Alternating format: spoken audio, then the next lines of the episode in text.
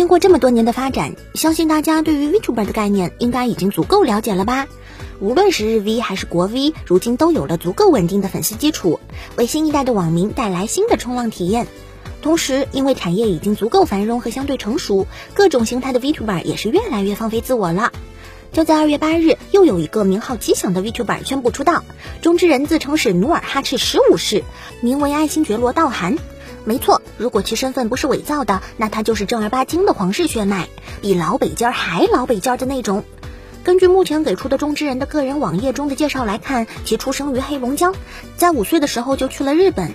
虽然成年后来中国北京大学医学部留学，但因为某些原因退学回到了日本，成为了一个拥有透视能力的作家与风水大师。嗯，槽点好多，一时间不知道该说什么了。相信大家小时候都看过皮克斯的各种总动员吧，比如什么海底总动员啦、玩具总动员啦。在这其中，作为《玩具总动员》的主角之一的巴斯光年，大家还有印象吗？最近，这位英勇无畏的宇航员又有新消息了。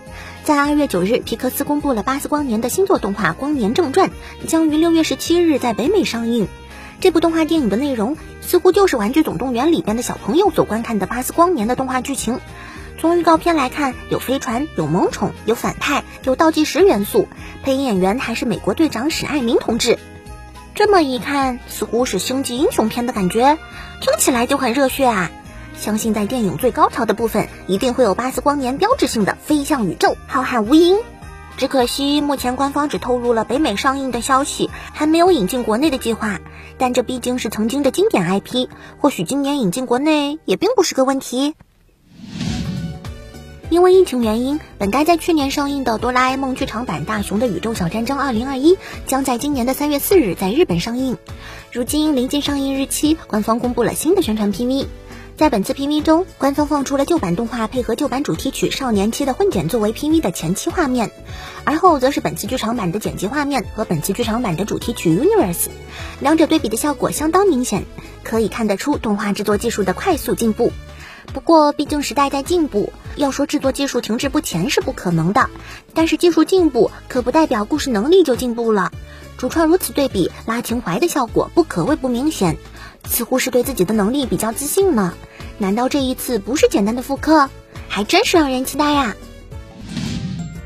在高人气热血作品《妖精的尾巴》完结之后，真打号的新作《异电星源》的待遇也相当不错啊！连载没多久就立马动画化了。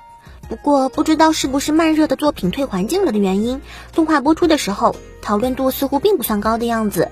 为数不多的能看到的讨论也集中于角色与之前的作品过于相似这一点上。